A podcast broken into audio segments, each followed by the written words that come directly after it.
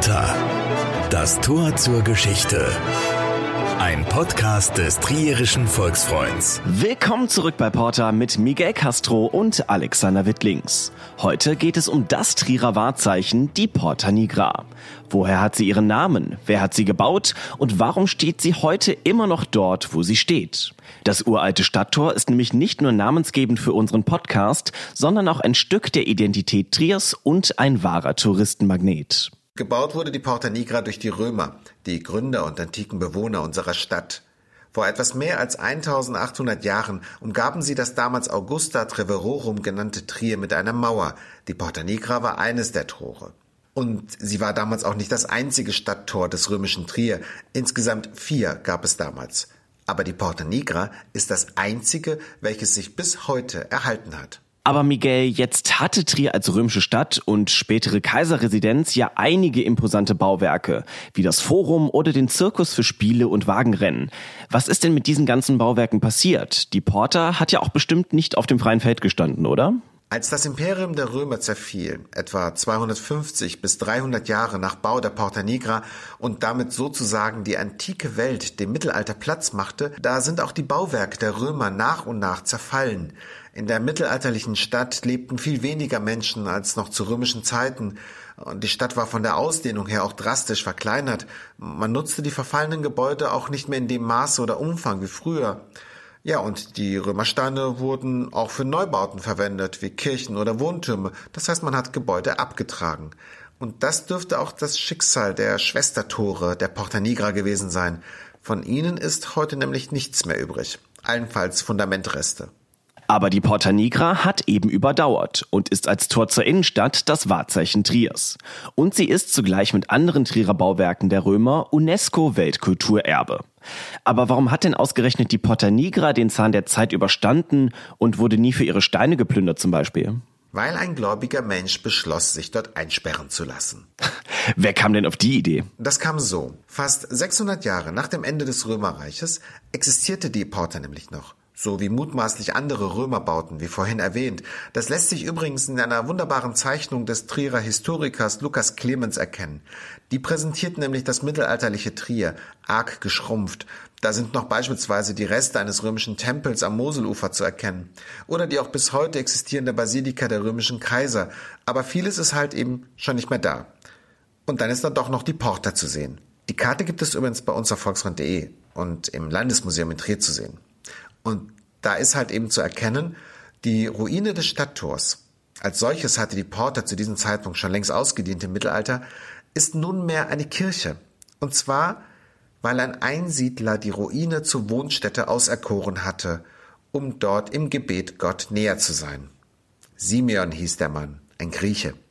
Ihn hatte es auf seinen Reisen durch ganz Europa auch nach Trier verschlagen und er begleitete später den damaligen Trierer Erzbischof Poppo von Babenberg auf einer Pilgerreise nach Palästina.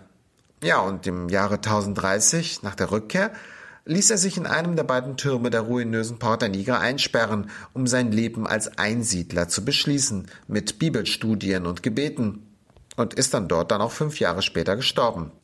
Also ein sehr frommer und sehr gottesfürchtiger Mann, so fromm sogar, dass man nach seinem Tod die Porta nicht einfach geräumt hat, sondern ihn und seine Zuflucht in der Porta Nigra als heilig erklärt hat. So dürfte es gewesen sein. Der damalige Trierer Erzbischof, die hatten ja seit Abzug der Römer im Mittelalter das Sagen in der Stadt, das war ein Freund des Simeon. Und dieser Poppo von Babenberg erreichte schon bald nach Simeons Tod dessen Heiligsprechung. Und damit zusammenhängend gründete der Bischof an der Porte ein Kloster, das Simeonstift, und ließ nun das Heim des verstorbenen Einsiedlers zu einer Kirche umwandeln, genauer zu einer Doppelkirche. Der Innenhof der Porta, der Zwinger, der wurde mit Erde zugeschüttet und der offene Bereich darüber erhielt zwei Böden übereinander und damit Raum für zwei Kirchen. Das erste Stockwerk war eine Kirche für jedermann, eine Art Volkskirche, während das obere Stockwerk für die Kleriker des Simeonstifts reserviert war – und auf den linken der beiden Türme der Porta, von der Stadtseite aus gesehen, da kam ein Glockenturm drauf. War ja nur eine Kirche. Also, wenn man sich die Porta heute anguckt, ist es ja fast kaum zu glauben, dass das riesige Tor damals zur Kirche umfunktioniert wurde. Da wurden aber auch keine halben Sachen gemacht, oder? Es war schon eine richtige Kirche mit allem drum und dran für wie lange? Mehrere hundert Jahre?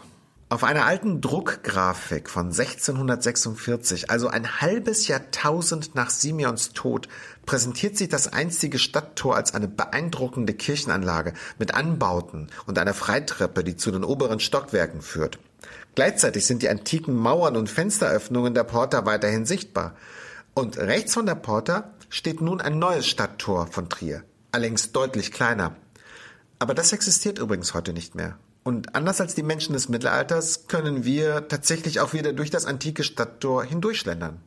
Und das haben wir tatsächlich den Franzosen zu verdanken. Besser gesagt einem sehr bekannten Franzosen, Napoleon Bonaparte.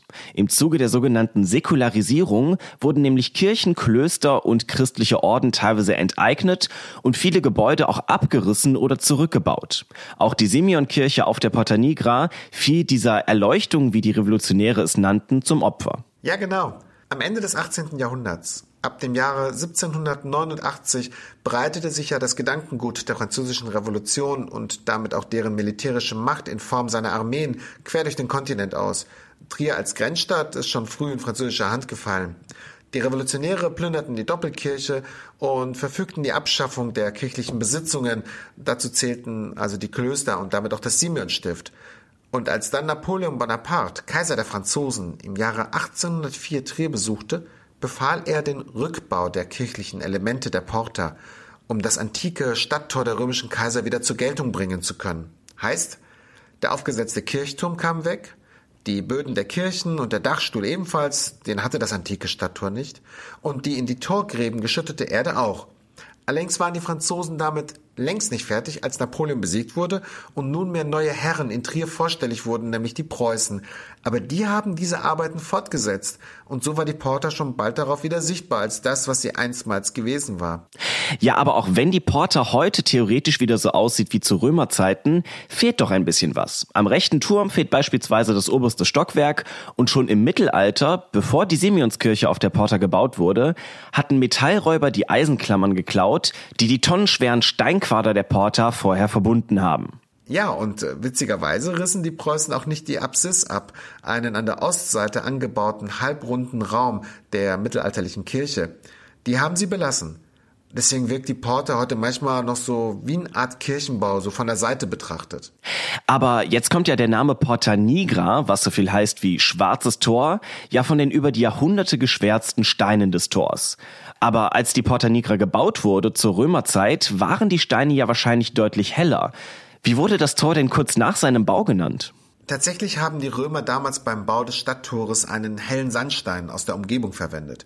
Der hat sich allerdings an der Oberfläche mit der Zeit verfärbt, vielleicht witterungsbedingt. Und als Simeon sich dort einsperren ließ, war die Porta mutmaßlich schon abgedunkelt.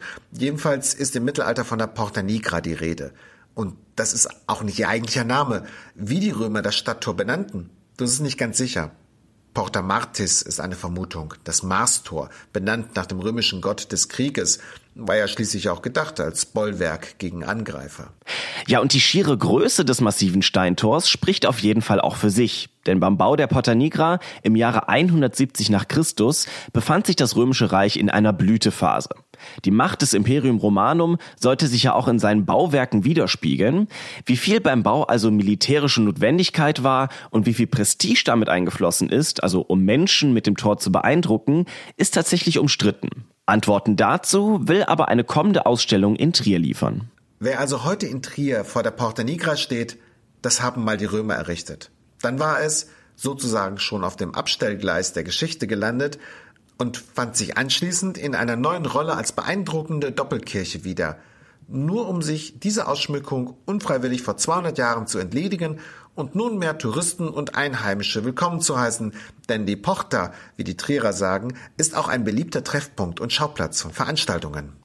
Ja, und wenn ihr noch mehr zur Porta Nigra wissen wollt, schaut gerne rein auf unserer Seite volksfreund.de slash porta. Dort findet ihr Fotos und weitere spannende Infos. Oder hört euch, falls noch nicht passiert, unsere bereits erschienenen Podcast-Folgen zu den Römern in Trier an. Dabei sprechen wir zum Beispiel mit einer Expertin des Landesmuseums Trier über einen Zeitzeugen, der den Untergang des Römischen Reiches in Trier hautnah miterlebt hat. Falls ihr mit uns in Kontakt treten wollt, könnt ihr das natürlich auch wie immer gerne per Mail an podcast.volksfreund.de. Bis dahin, bleibt neugierig. Trierischer Volksfreund. Entdecken Sie unser komplettes Podcast-Angebot unter www.volksfreund.de. Verpassen Sie keine neue Folge und abonnieren Sie uns überall, wo es Podcasts gibt.